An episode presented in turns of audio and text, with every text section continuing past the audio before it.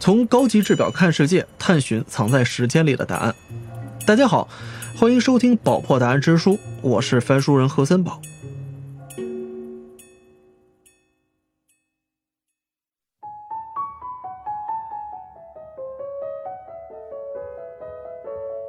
高级定制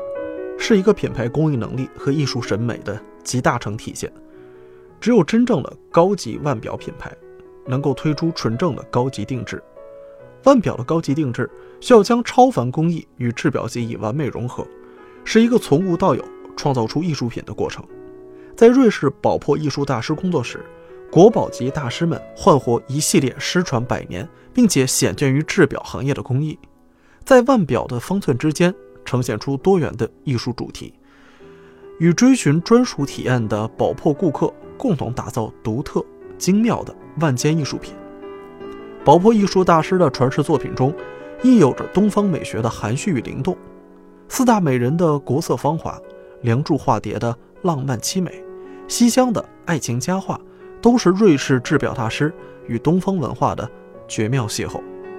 那现在，就让我们翻开《宝珀答案之书》的第四篇章“触摸大师”，一起在精雕细琢中寻找艺术的。工艺之美。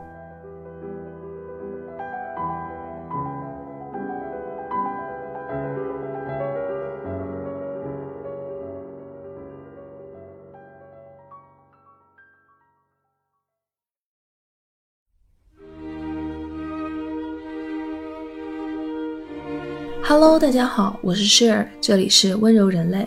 我们又见面了。在今天的这一期与宝珀合作的《宝珀答案之书》第四章里，我想和你一起翻开艺术史中那些大师笔下精雕细琢的宝藏。无论是中国的传统绘画中的工笔仕女，又或者是西方从古到今的各类艺术流派，艺术家们都有一个共同点，那就是对完美的不懈追求。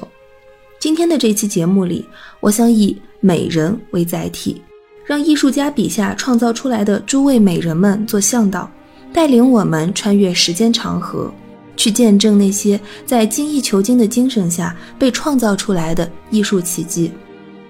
同时，也会让我们领略到精湛的工艺对于艺术表达的重要性。在第一部分里，我想从中国入手，基于传统仕女图中常见的几大主题，以时间发展为主线。来看看相似的主题在不同年代里的艺术诠释，以此体现出中国传统绘画一直以来披着传统外衣，但是却在含蓄内敛中发展进步的特点。在第二和第三部分中，我会摘取同时期西方的工艺美术作品来进行比对。尤其将重点放在注重工艺、新旧结合、吸取东西方美学、擅长各类女性人物肖像创作的克里姆特、穆夏和拉利克身上。克里姆特作品中的女性形象，在他独特的工艺手法加持下更添魅力，而穆夏的作品则为当时的新艺术运动，甚至是后来的日本美少女漫画带来了长远的影响。至于拉利克，他不仅是首批把女性的形象融入珠宝设计的人，更是第一批把珠宝设计和艺术创作结合起来的人，给我们留下了美丽的艺术源泉，不断的滋养着后来的人们。艺术品委托制作一直是西方艺术的主要形式，现在流传后世的大多数艺术作品，包括我们今天提到的许多案例，在当年都是艺术家受人委托创作。透过这些艺术精品，我们不仅能够看到当时的历史潮流，也能看到艺术家的创作灵感，更能看出艺术品在高级的委托定制条件下焕发出的无限可能。当一个好的艺术大师遇上一个优秀的委托人时，那就是奇迹发生的一切必然条件。随着时代的发展，像过去那样的艺术品委托定制服务逐渐淡出主流，但是它并没有消失。在高级定制腕表领域，这项服务一直被兢兢业业地延续着。尤其是在宝珀的艺术大师系列中，无论是克里姆特擅长的黄金工艺，还是拉利克偏爱的珐琅彩，又或者是远渡重洋而来的大马士革镶金的工艺、日本赤铜工艺，依然在方寸之间的表盘上熠熠生辉。今天的这期节目，我们不仅仅看过去的艺术，我们也要看当下的艺术，看艺术如何活生生的在时间的脉搏中跳动。那就让我们开始今天的节目吧。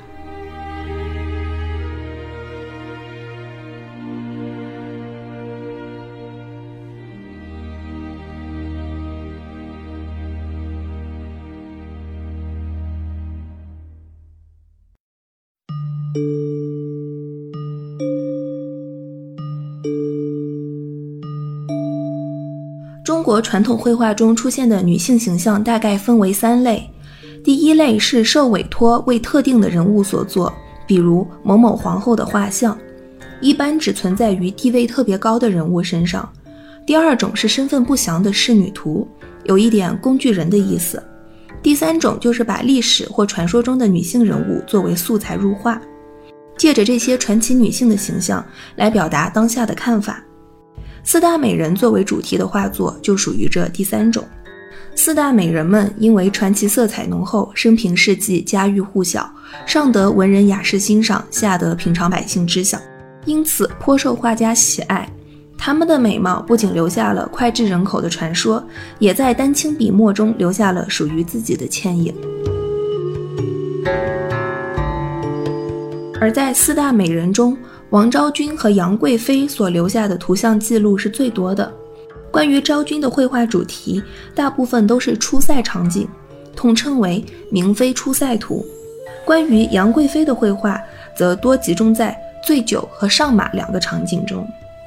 虽然主题相似，但是因为艺术家的个人理解、审美观念、时代背景的关系，来自不同年代的相同主题的作品间，颇能看出不同的艺术家、不同年代间的区别。关于昭君出塞的图像记录，最早可以追溯到唐朝。在现存的一些官方记录里，我们可以看到，唐朝最有名的画家之一阎立本，对，就是那个画了《步辇图》的阎立本，曾经画过一幅昭君图。可惜阎立本的这幅画已经在一千多年的流传中遗失了，我们只能通过后人的文字记录，知道它确实存在过。现在可以看到的最早的明妃出塞图来自于宋朝的龚素然。龚素然是南宋时期的一位女道士，非常擅长人物的白描绘画。她所绘制的这幅明妃出塞图可以说是大气磅礴，用黑白的笔墨勾勒出了那种漫天风雪、萧肃冷冽的氛围，仿佛这幅水墨画能把观看者带到漠北的风沙中和颠簸的马背上。这是我在所有的明妃出塞主题中个人最喜欢的一幅，因为它完全通过氛围，把昭君出塞时毅然决然的态度，还有人物性格都表现了出来。这是一幅群像画，总共有十四个人，分成了四组，四组人物间相互独立，但又彼此呼应，给画面带来了动感。最前面的是两匹马和人开路，马头低垂向前，配合着被风吹得摇摇欲坠的旗子。一整个行路艰难、寒风凛冽的感觉就出来了。在他们后面的第二组人物，也就是女主角王昭君，骑在马背上。不同于其他被吹得瑟瑟发抖、挤作一团的随从，昭君顶着大风，在马背上坐得笔直板正。她身边跟着一个抱着琵琶的侍女。在辨别以昭君为主题的绘画作品中，琵琶是非常重要的象征标志。这种通过某个特定的标志性物品来判定人物身份，在东西方绘画中很常见。像西方绘画中辨别莎乐美和 Judith 主要靠被砍下来的头颅的位置一样，在历史上文姬归汉图很容易被和明妃出塞图混淆，那么琵琶就成为了最清晰简单的参考依据。第三组和第四组人物很明显是随从大部队。第三组人物人和马都挤作一团，虽然是色彩简单的水墨画，但是披风和帽子上的皮草清晰可见，在风中被吹得乱飞，更加凸显出边塞的苦寒。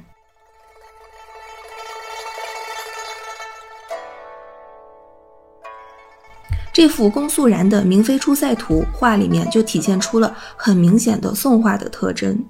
他更注重情节和人物个性的表达。在宋朝，因为知识水平的提高，人们已经不再追求画的像不像这种低级要求了。他们更在乎画面中有没有表现出自己的主观意见。所以在这幅画里，你或许看不出来昭君有多美，但是绝对能够感受到她的人物性格。宋朝边塞外患不断，在不断的往来中，宋朝人不仅对边塞的服饰特点越来越熟悉，也体现在当时的画作主题里。说不定龚素然的这一幅《明妃出塞图》就是在借古论今。他生活在宋高宗时期，宋高宗嘛，别的本事没有，逃跑的经验非常丰富，遇事不决，先跑再说，以至于当时的宋朝不断割地求和。龚素然的这幅画，说不定就是在讽刺当朝的软弱。接下来就到了明朝仇英所作的《明妃出塞图》。仇英是明四家之一，绘制了《汉宫春晓图》。他所做的这幅《明妃出塞图》就和龚素然的表达完全不同。在仇英的画里面，人物大概分为两组。前一组人物是一组骑在马上、以匈奴装扮为主的人物，在画面的稍后方是坐在马车里的王昭君，面庞从帷帐间露出来，身边环绕着侍女和仆从，远处用水墨勾勒出层层远山，以体现出漫漫长路。这幅画我个人会觉得略显小家子气，但是又很有仇英绘画的特点。据说仇英以前做过漆工。很擅长处理细微的线条，所以他的人物画多以工笔重彩为主。这幅《明妃出塞图》就是一幅色彩丰富的工笔重彩。你若是将画面放大，甚至可以看到昭君的面部表情，还有细微的纹路，就连帷帐上的褶皱都一丝不苟。如果说龚素然和仇英的《明妃出塞图》都是着眼于更广义的民族大义。那么，时间快进到二十世纪三十年代，张大千笔下的昭君则体现出了个人情感。过去的昭君图大多数都是大场面群像化，在利用昭君的历史故事来表达个人政见，很少把重点放在昭君本人身上。而张大千则把画面人数缩小到三个人，昭君占据主位，正面面向观众，描绘了昭君即将和汉朝使节分别的一刻。通过体态和表情显示出欲言又止。这是张大千黄金时期的仕女图，创作于他从敦煌采风归来之后。敦煌壁画给予了他极大的创作灵感，所以我们可以在这个昭君的面庞上看到有着来自盛唐的丰腴之美。她的面相也很接近唐朝仕女的雍容华贵感，更明显的特征来自于身体和衣服的线条。任何看过敦煌飞天壁画的人都会记得流畅线条勾勒出的飘逸舞姿。眼下，这种流畅的线条被张大千运用到了昭君身上。她微微前倾的肩背部线条，显示出他对即将离去的汉朝使节的留恋。长长的袖子盖住手，遮掩着下巴，让人一眼就看出他的欲言又止。沿着身体线条倾泻而下的裙摆，流畅而优雅。更可爱的是，他身后抱着琵琶的侍女，身体微微往后倾倒，显示出抱着琵琶的吃力，让整个画面都生动了起来。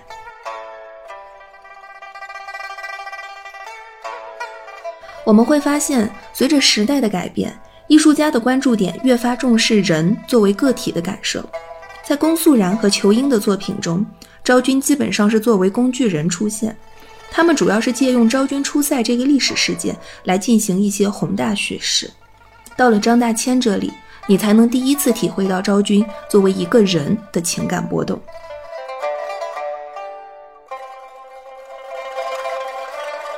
我最近看到的另一个把昭君作为一个人来表达的艺术创作，是宝珀艺术大师的四大美人系列高级定制腕表中那块昭君出塞的腕表。虽然是表盘设计，但是也能看出其中的艺术理念。他们选择了和张大千类似的手法来表达昭君出塞。画面中只昭君一个人，怀抱琵琶，独行在苍茫塞外，与张大千的着眼于个人表达有异曲同工之妙。昭君的面庞精致小巧，有工笔画的细致功力。但更有意思的是，以贝母呈现的昭君脚下的白雪，贝母的颜色与白雪相近。自然妥帖地表达出了塞外风雪，而贝母的天然材质纹理则给昭君脚下的冰雪带来了层次感。背景中用精雕工艺勾勒出远山轮廓，仿佛像是夕阳给山峦镀上的一条金线。精细的工艺与自然景观紧密结合，在方寸之间的表盘上勾勒出苍茫沙漠。独行于历史黄沙间的昭君回头望去，品出一丝时间亘古之意，将中国传统艺术中的意境之美融入整个画面。同样的王昭君，在不同的年代里显现出了不同的美。宋朝的英姿飒爽，明朝的含羞带怯，民国时期的风流态度，宝珀表盘里的潇洒坦然。不同的美人，但背后画下美人的丹青笔，却有着相同的对细节苛求的精神。其实，在中国，在钟表中进行艺术表达是有传统的。如果你们现在去故宫，那一定要记得在下午两点的时候赶到钟表馆，因为那个时候故宫的钟表馆会进行表演。你会惊讶地看到那些来自几百年前由外国使节进献来的珍贵钟表，披着嵌满珠宝的外衣，在几百年后仍然唱诵着准时的歌谣。这些传世的钟表与以宝珀为代表的瑞士高级腕表行业。似乎在冥冥中有着一些渊源。一七三五年，宝珀开创了世界上第一间制表工坊。同样是这一年，遥远的东方有一位酷爱收集钟表的皇帝登基了，那就是乾隆。现在我们看到的清宫收藏的钟表，有一大半都得谢谢他。在这些珍奇的钟表上，你不仅能看到璀璨的钻石，还能看到卓越的艺术和技术的结合。无论是西方的油画雕塑，还是东方的景泰蓝工笔画，都在这些钟表上得到了完美的结合。这一刻，我们或许能够明白，乾隆为什么会对这些远渡重洋而来的钟表偏爱有加。因为不管是西方的工匠、艺术大师，还是东方的工匠、艺术大师们，从龚素然的明妃出塞图，再到这些钟表上微如毫发的细节，他们都秉承着一样的信仰。他们都在用同样精益求精的态度对待自己的作品，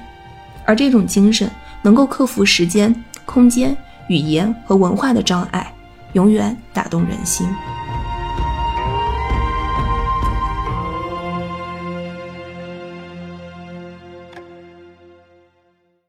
其实，将天然珠宝用于艺术创作的，不仅仅是宝珀的高级定制腕表。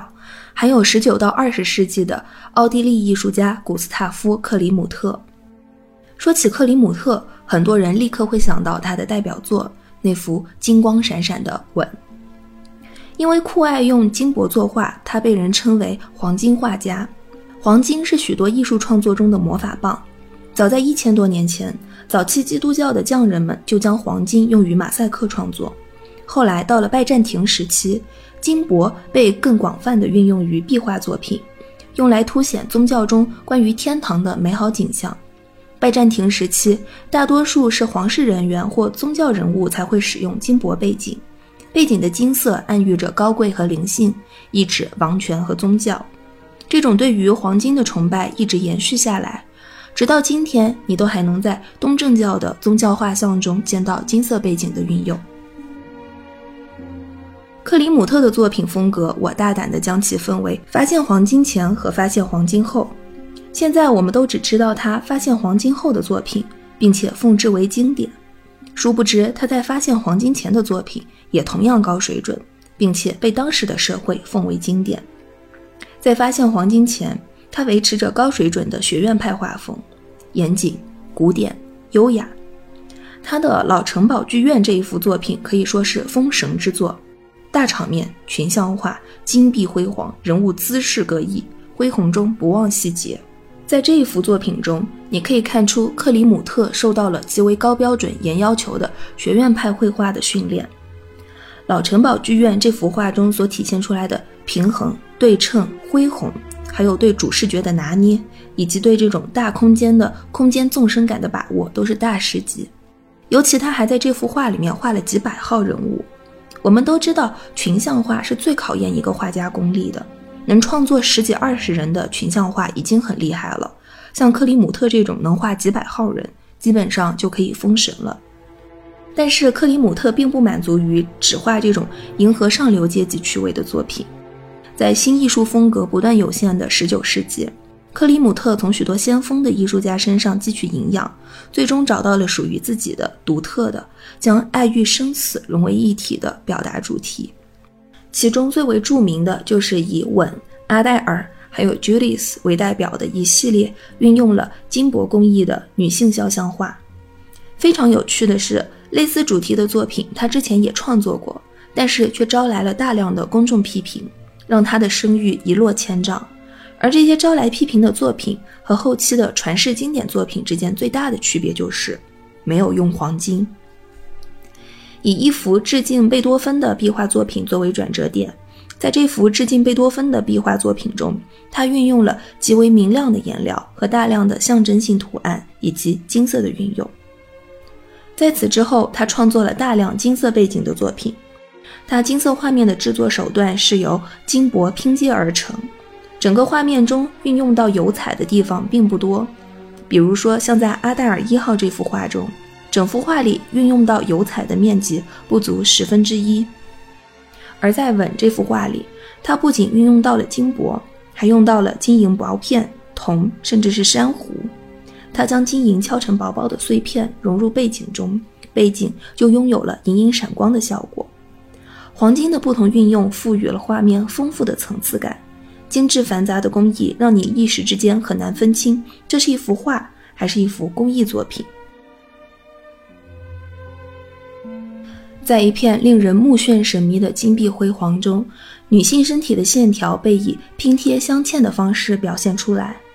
不同于过去几百年间西方绘画中疯狂追求的立体感，这种更趋于平面化的表现手法，居然能够带来更强的视觉冲击。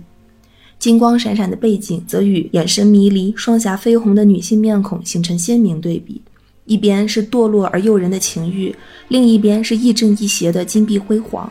这一切所构成的醉生梦死的氛围，确实是欧洲黄金年代的一场梦。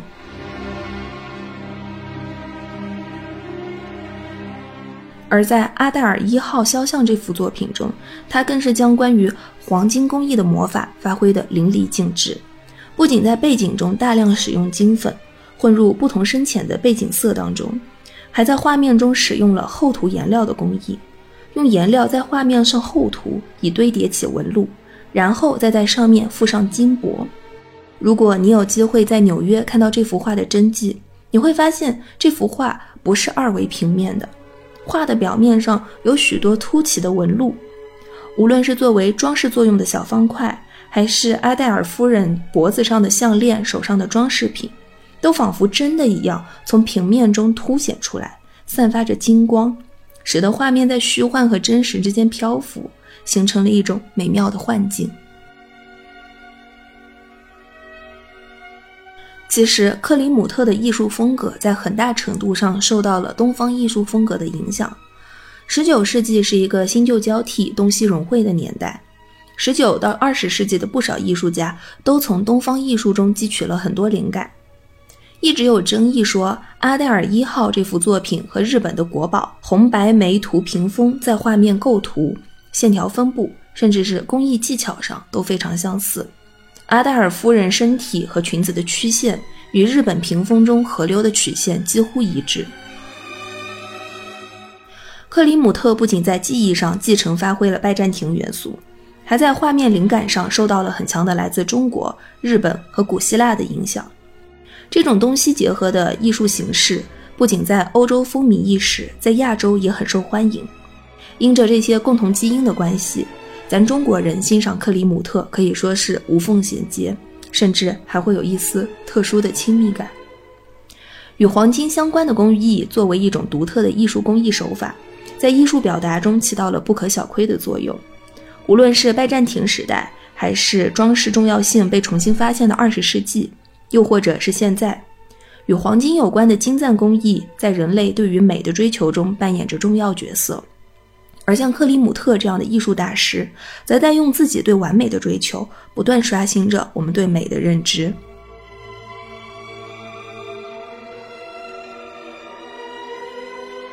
与之类似的方法工艺我们可以在宝珀艺术大师四大美人高级定制系列腕表的貂蝉望月中看到。金雕和大马士革镶金的工艺铸成了层次丰富错落有致的背景。在方寸之间的表盘上带来了空间立体感，赋予传统的二维画面不一样的诠释。独特的工艺和黄金材质，则使人联想到貂蝉所处的金戈铁马的三国时代。新旧交融，东西融合，一直是近现代艺术家的偏爱。从莫奈到克里姆特，东方艺术都在他们的作品中扮演了重要角色。当艺术的河流流淌到二十一世纪，高级定制腕表延续了一部分过去的艺术家精神，东西融合的理念也自然被带入其中。在宝珀艺术大师系列中，有一个主题的创作把东西融合发挥到了极致，那就是《西厢记》。我们都知道，《西厢记》讲述了张生和莺莺之间的爱情故事，在中国戏曲中有着重要地位。但《西厢记》同样也对绘画艺术有不小的贡献。我们前面提到的仇英也绘制过《西厢记》主题的作品。仇英所绘的《西厢记》在中国绘画史上具有文人画转向的重要意义，它突破了传统的文人画不食人间烟火的传统。用文人画传统表达了俗世生活和人间爱情，也表达出了张生和莺莺之间细腻动人的感情，探索出了一种用图像讲故事的绘画之路。在宝珀的《西厢记》主题中，我们惊喜地看到裘英所创的这一用图像讲故事的传统被继承了下来。在这一主题的六枚腕表中，宝珀的艺术大师们用古瓷的手段呈现了《西厢记》中的经典六幕。从春日初遇的拈香定情，到莺莺听琴，再到月下佳期；从长亭送别到终成眷属，与仇英选择的画面大致相同。唐代的故事在中国传统的古瓷之上，借由微绘珐琅工艺所赋予的生动色彩被呈现出来，一幅关于爱情的美丽画卷徐徐展开。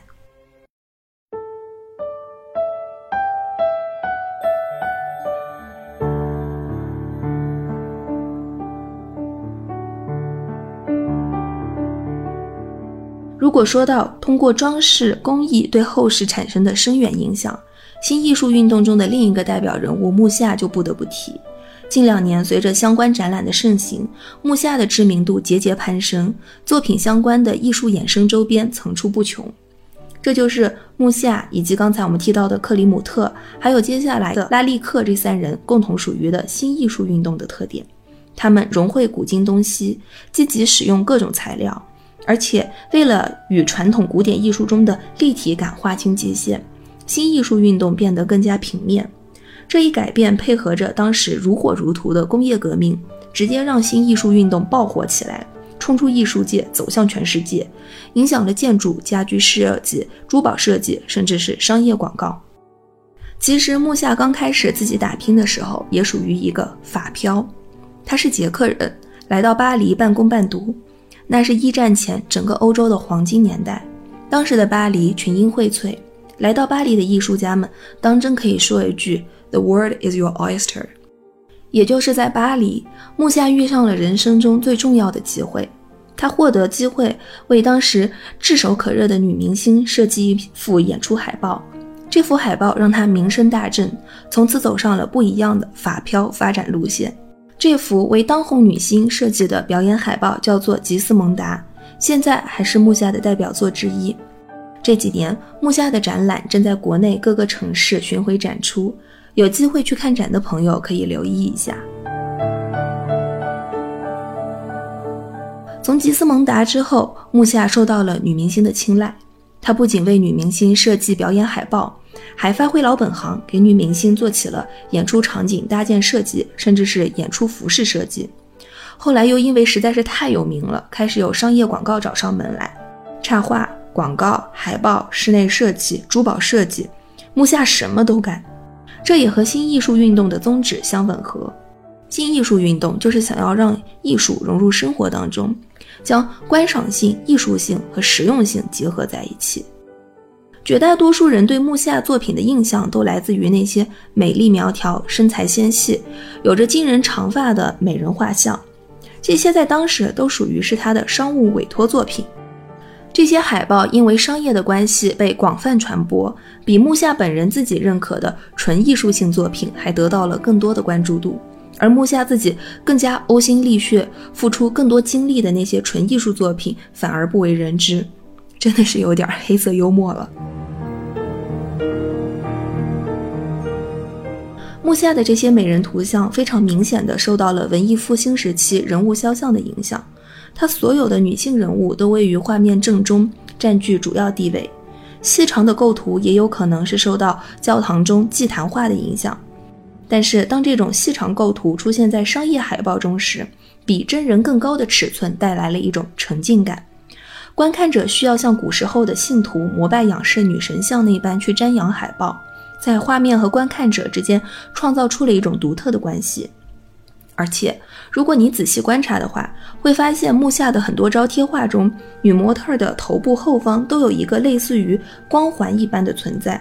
这也是他从文艺复兴绘画中借鉴而来的圣人设计。这种类似于光环一般的设计，可以让人的视觉集中在面部。不过，它最标志性的风格还要数对线条的运用。新艺术运动酷爱运用有机的曲线风格。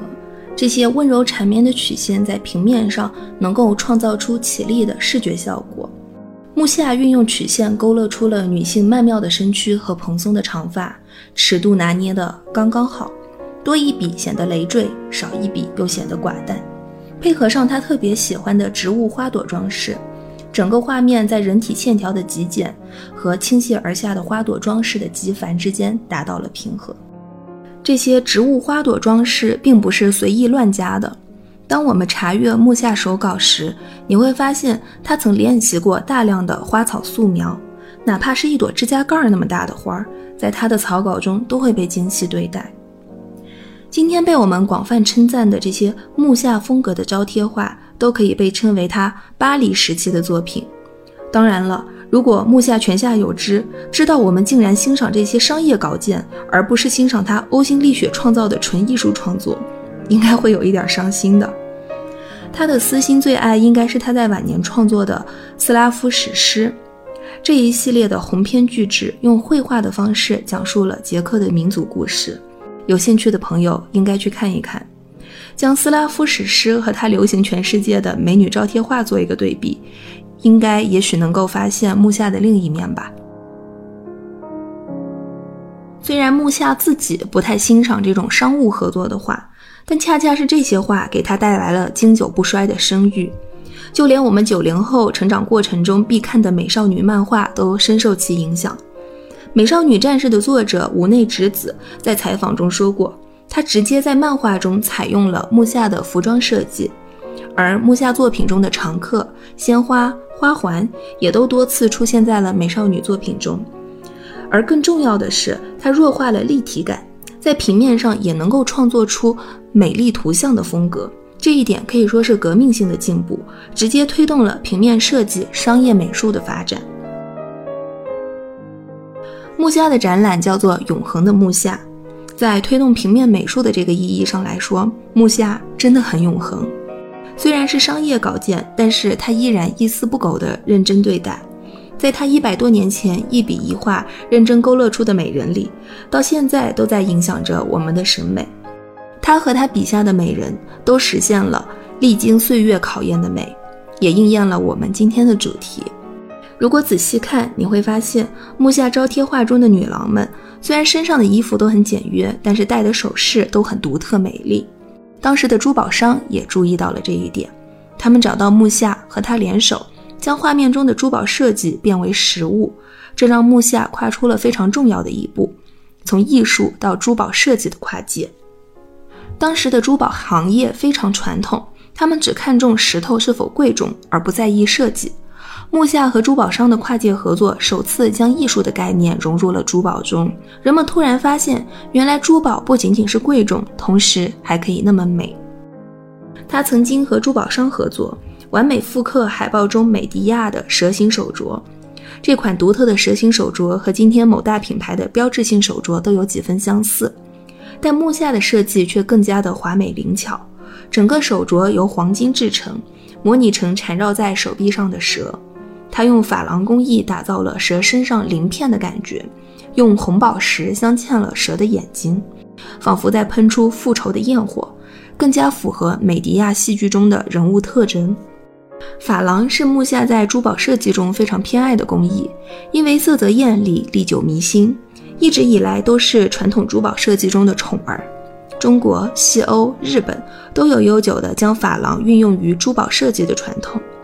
这一工艺在宝珀的四大美人系列高级定制腕表中的贵妃醉酒腕表中得到了体现。微绘珐琅工艺创造出了微妙灵动的色彩，让整个贵妃醉酒的画面恬淡宜人，仿佛一幅水墨画。在人物细节上，甚至做到了贵妃醉酒后面部绯红的效果，精妙地描绘出了贵妃不胜酒力的娇媚神态。如果不说，你很难相信能用珐琅工艺在方寸之间的表盘上呈现出这样子精细的细节。虽然珐琅工艺早在两千多年前就存在，但是制作水平各有不同。真正的珐琅珠宝属于金字塔尖的存在，全靠纯手工制作，难度大，成品率低，每一件都独一无二，不可复制。这更让宝珀的大明火珐琅和微绘珐琅这两项超凡工艺显得尤为珍贵。毕竟，在这样一个纷繁嘈杂的时代里，还能有人愿意潜心钻研，用时间和耐心研习一门珍贵的技艺，是多么难得的事。或许，这种在嘈杂中沉下心，一丝不苟做好每一个细节的工匠精神，才是创造岁月不败的美的最根本条件吧。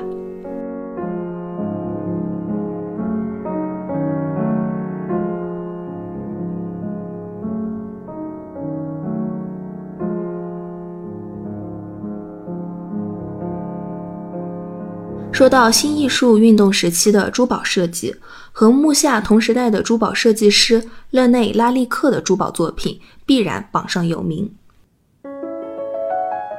他不仅和木下共享同一位缪斯女神 Sarah Bernhardt，还和木下一样，将对自然万物的热爱融入了珠宝设计。他取材于自然，将花草树木、飞鸟鱼虫以及女性的美丽身躯融入珠宝设计中。带来一种新奇华美的视觉体验，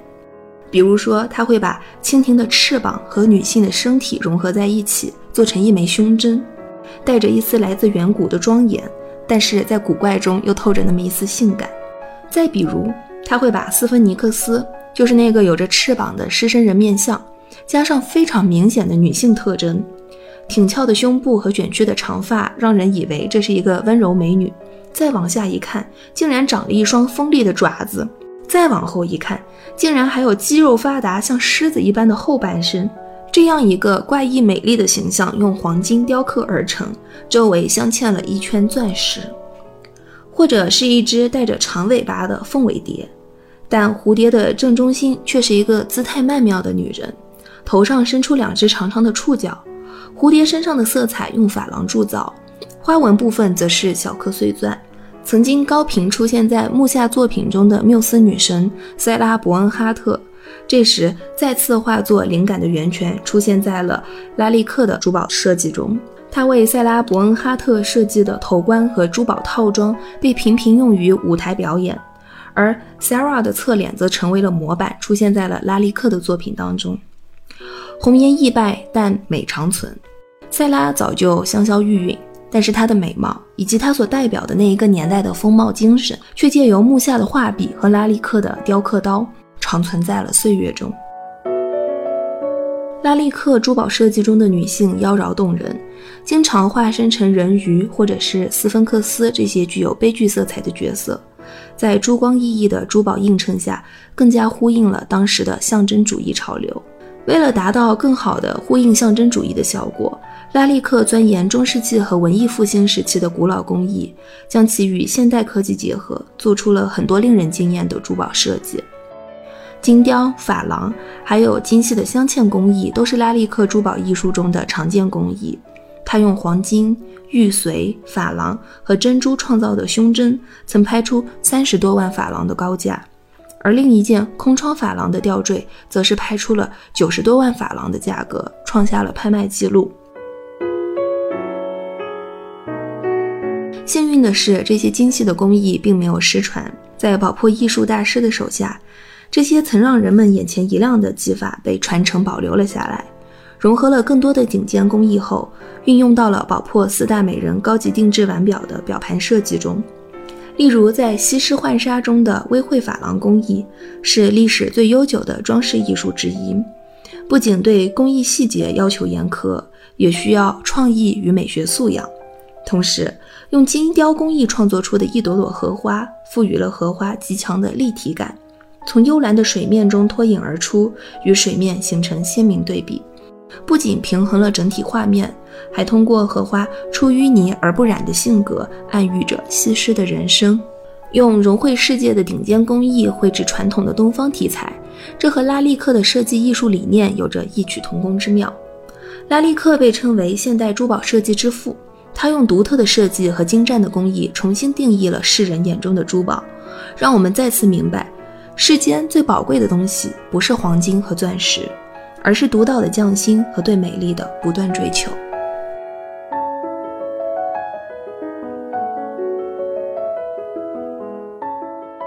从文艺复兴时代起，艺术从来都与商业紧紧相连、相辅相成。艺术品委托制作，透过艺术创作，留下了兼具情感价值和时代意义的艺术瑰宝，传承至今。艺术的呈现形式多种多样。而宝珀的艺术大师委托高级定制服务，则是长达几个世纪的艺术委托创作的当代延续，在品味之上叠加当代生活所需，将精湛的高级制表工艺、非凡脱俗的美学品味与灵动无限的创意相融合，将艺术融入生活，做到了至真境界，让我们关于美的崇拜随着时针的跳动而共振。而无论是在宝珀艺术大师的高级定制系列腕表中，还是在历代画家笔下不断变换面孔的昭君，还是在历代艺术家们趋之若鹜的缪斯女神，我们在表象上看到的是美人，但不变的是让美人们不朽的匠人之心。岁月从不败美人这句话出自苏轼的一首诗：“白发戴花君莫笑，岁月从不败美人。”若有诗书藏在心，携来芳华成至真。这首诗本来的意思是说，皮囊之美易逝，但深邃的灵魂和博学的智慧却会与日俱增，伴随一生。如果放在今天这期节目的语境中来理解，那就是，岁月不败的并不是美人，而是创造美背后精益求精、追求完美的精神。与其说岁月不败美人，不如说，有一些值得热爱、值得追求的人事物，不仅能经受住时间的考验，漫长的时间还能为其增光添彩。而宝珀四大美人系列就是这样一份时间与美的完美结合。时光和容颜总是悄悄溜走，唯有热爱永存。只有热爱，才能照亮生活的黑暗，就像一千年前人们对真善美的热爱照亮了黑暗的中世纪那样。就像今天节目中提到的这些艺术家们，用自己的热爱、不懈的努力、精益求精的追求，照亮了一整个时代那样。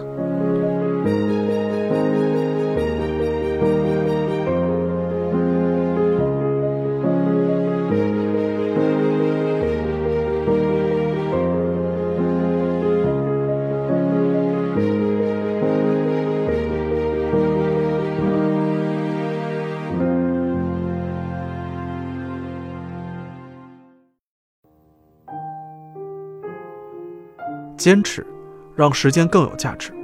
能够经历时间考验，是人类对美的极致追求。工匠精神让美的东西更加绽放光芒，历久弥新。在近三个世纪的品牌历史中，宝珀始终傲然屹立于高级制表的金字塔尖。宝珀艺术大师代代相传的精湛技艺，对工艺细节一丝不苟的追求和不断创新的探索精神。让这些流传千年的东方传奇跃然万间，使艺术品级别的宝珀高级定制腕表成为钟表收藏家们的传世珍品。下一期，让我们翻开新的篇章，手，一起聆听创作者们的坚守故事，感受高级制表匠人们的信仰与坚持。我是何森宝，感谢收听《宝珀答案之书》，我们下期见。